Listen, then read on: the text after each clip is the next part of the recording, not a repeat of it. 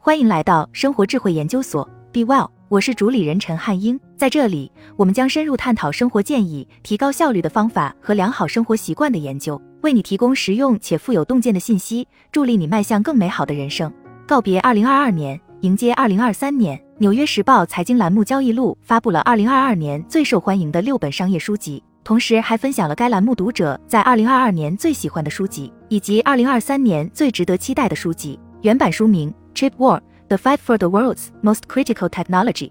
中文书名《芯片战：争夺全球最关键技术》，作者克里斯·米勒，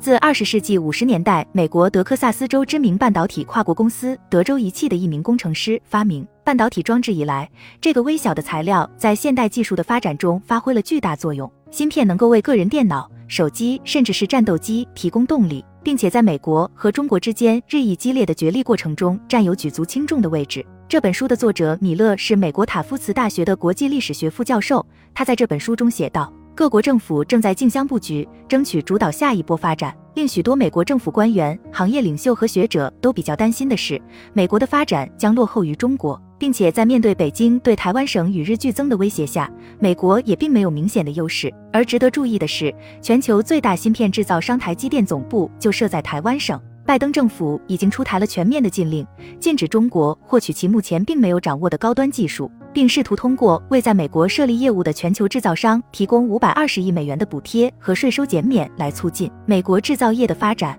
这本书的出版时间恰到好处。米勒在书中跟大家详细阐述了这一关键领域中日益增长的较量，其中还引述了开发制造半导体装置的科学家的有关看法，同时介绍了美国把制造业外包到亚洲的过程、中国的崛起，以及最近美国主导的夺回控制权的有关努力。原版书名《The Power Law: Venture Capital and the Making of the New Future》，中文书名《幂定律：风险投资和新未来的创造》，作者塞巴斯蒂安·马拉比。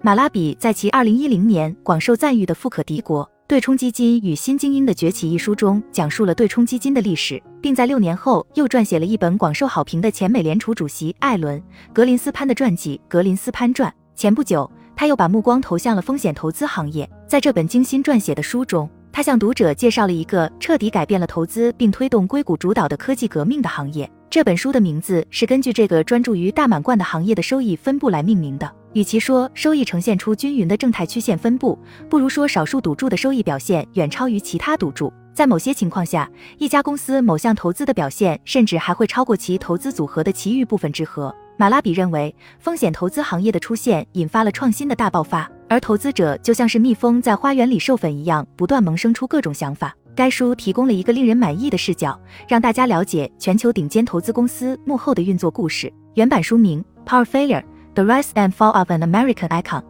中文书名《通用电气的失败：美国标杆企业的兴衰》，作者威廉·蒂科恩。通用电气公司曾是美国最有价值和最重要的公司，其制造和销售的产品目录非常广泛，包括灯泡、航空发动机、电视节目和保险产品等，并且在美国生活中扮演着不可或缺的作用。然而，二零二一年，该公司首席执行官拉里·库尔普宣布。由于公司多年以来的业绩表现并不理想，该公司将拆分为三个独立的公司。通过这则消息，你就能切实感受到这家公司的命运变化。这本书的作者科恩是一名作家，同时也是新媒体公司 Park News 的创始合伙人。他还曾是一名华尔街投资银行家。在这本经过充分调研并且引人注目的书中，科恩向大家讲述了通用电气公司的发展历史。通过对1981年至2001年期间担任通用电气公司董事长兼首席执行官，并推动公司快速发展的杰克·韦尔奇等高管的深入采访，并且在深入调研有关资料过后，科恩总结道：通用电气公司的失败完全是可以避免的。然而，个人野心和争斗加速了通用电气公司的衰败，这也为所有企业领导人提供了一个实用的案例研究。原版书名《Influence Empire: The Story of Tencent 与 China's Tech Ambition》。中文书名《影响力帝国：腾讯故事与中国科技雄心》，作者露露陈。当埃隆·马斯克调侃说他可能会把 Twitter 变成一个什么都有的应用时，他想表达的到底是什么？对此，正如马斯克在同意收购 Twitter 后在某播客节目中所提到的那样，在中国非常有影响力，并且可以用来收发信息、购物、打游戏和直播的微信就是一个值得研究的模式。如果你在中国生活，那你日常生活就基本上离不开微信，你几乎可以通过这个应用做任何事情。它有点像 Twitter，但又有在线支付服务商 PayPal 提供的功能，而且还有一大堆其他功能。所有这些功能都聚合在一个应用中，而且其用户界面的设计也非常友好。该书写道。腾讯就是这个几乎万能的应用程序背后的公司，它很少接受媒体记者的采访，大家也难以获取其内部的动态信息。从这个角度来说，作者露露陈研究腾讯的非凡崛起，并探索其如何成为中国最大的科技集团和最重要的私营企业的重要性，就不言而喻。这家由马化腾创立的、总部位于深圳的企业，在一个日益艰难的外部环境中游刃有余地发展壮大。而相比之下，阿里巴巴的马云等更高调的竞争对手则没有那么幸运。总的来说，这本书不仅仅是一本企业传记，而且还通过对高管的采访和独家细节报道，让读者可以更深入的了解这家公司。原版书名《The Bumpkin: How One Man Made a Market, Built an Empire, and Lost It All》，中文书名《债券之王：一个人如何制造市场、建立帝国，却又失去一切》，作者玛丽·查尔兹。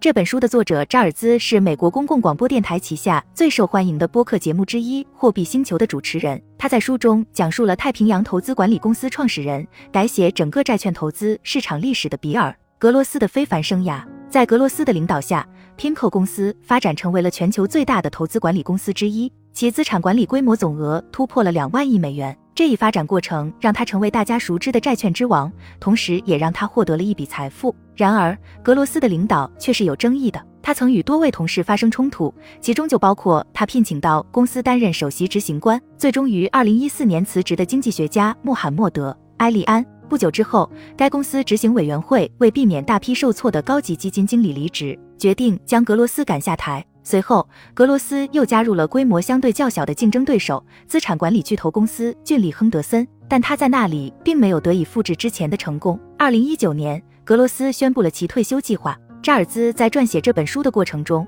曾与格罗斯深入交谈了几个小时，因此在这本书中，你也可以阅读到有关格罗斯非凡职业生涯的生动描述。原版书名《Freezing Order: A True Story of Money Laundering, Murder, and Surviving Vladimir Putin's Wrath》。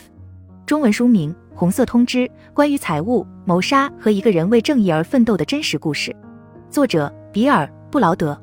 本书作者英国裔美国金融家布劳德曾是俄罗斯最大的外国投资者之一。苏联解体后，他在莫斯科创立了对冲基金赫尔蒂奇资本管理公司，并投资于价值被低估的公司，然后推高其股价再出售，以此获得了一笔财富。然而，在与当地腐败行为展开斗争之后，布劳德清算了其基金，并离开了俄罗斯，并成为了弗拉基米尔·普京总统的最大敌人之一。此后，布劳德一直是普京的强烈批评者。二零零八年。布劳德的税务律师谢尔盖·马格尼茨基在揭露俄罗斯政府官员数百万美元的税务欺诈行为后被捕，并于第二年死于狱中。但布劳德却利用马格尼茨基的名字来不断对该政权施压。二零一二年，美国国会通过了全国马格尼茨基人权问责法案，该法案赋予政府对那些涉嫌侵犯人权的人实施制裁，包括限制旅行和冻结其资产等。《红色通知》是布劳德的第二本书，书中讲述了他离开俄罗斯后如何成为目标的故事。他在书中声称自己一直是各种蜂蜜陷阱下的对象，在许多城市都有被追捕的经历，连长期在俄罗斯的盟友都被谋杀，并且还受到西方有影响力的政治家和顶级律师的攻击。二零二二年读者最喜欢的书籍，原版书名《Build: An Unorthodox Guide to Making Things Worth Making》，中文书名《创造：用非传统方式做有价值的事》。作者托尼·法德尔，推荐理由：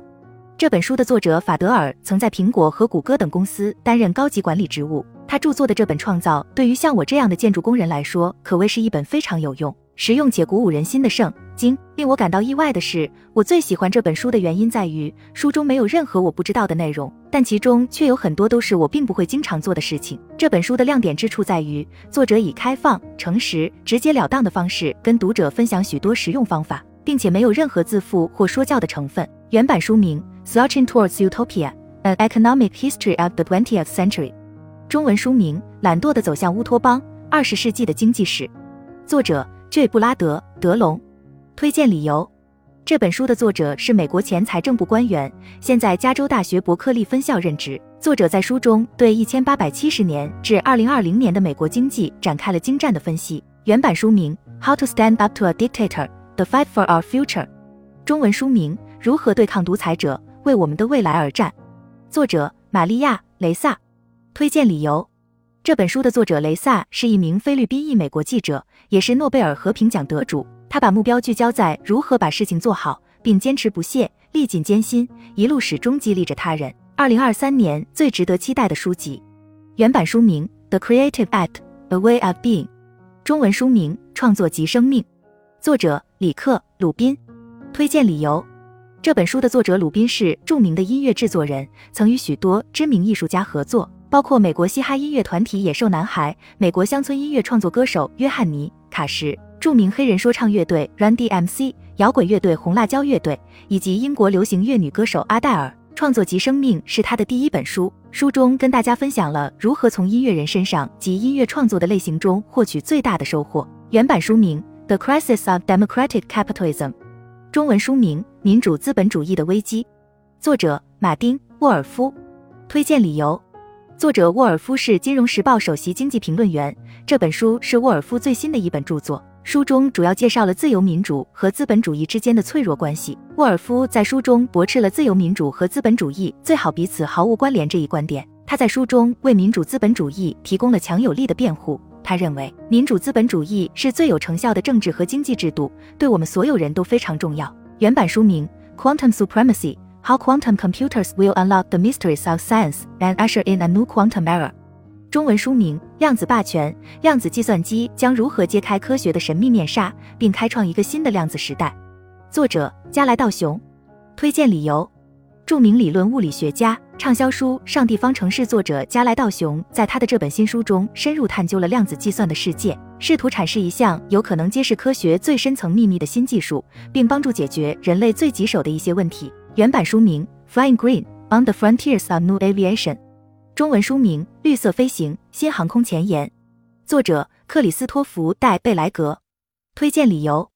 去年，波音公司正式决定停产在天空中翱翔近半个世纪的经典机型波音七百四十七。从这一决定中，我们能看到一种更广泛的转变。该行业也在寻求开辟出更具可持续发展的航空旅行方式。在这本书中，作者戴贝莱格跟大家分享了处于重塑航空旅行方式前沿的创新者、公司和企业家的全新观点。好了，以上就是今天的分享。如果您有什么看法，欢迎在下方留言与我们交流分享。期待我们下次相遇。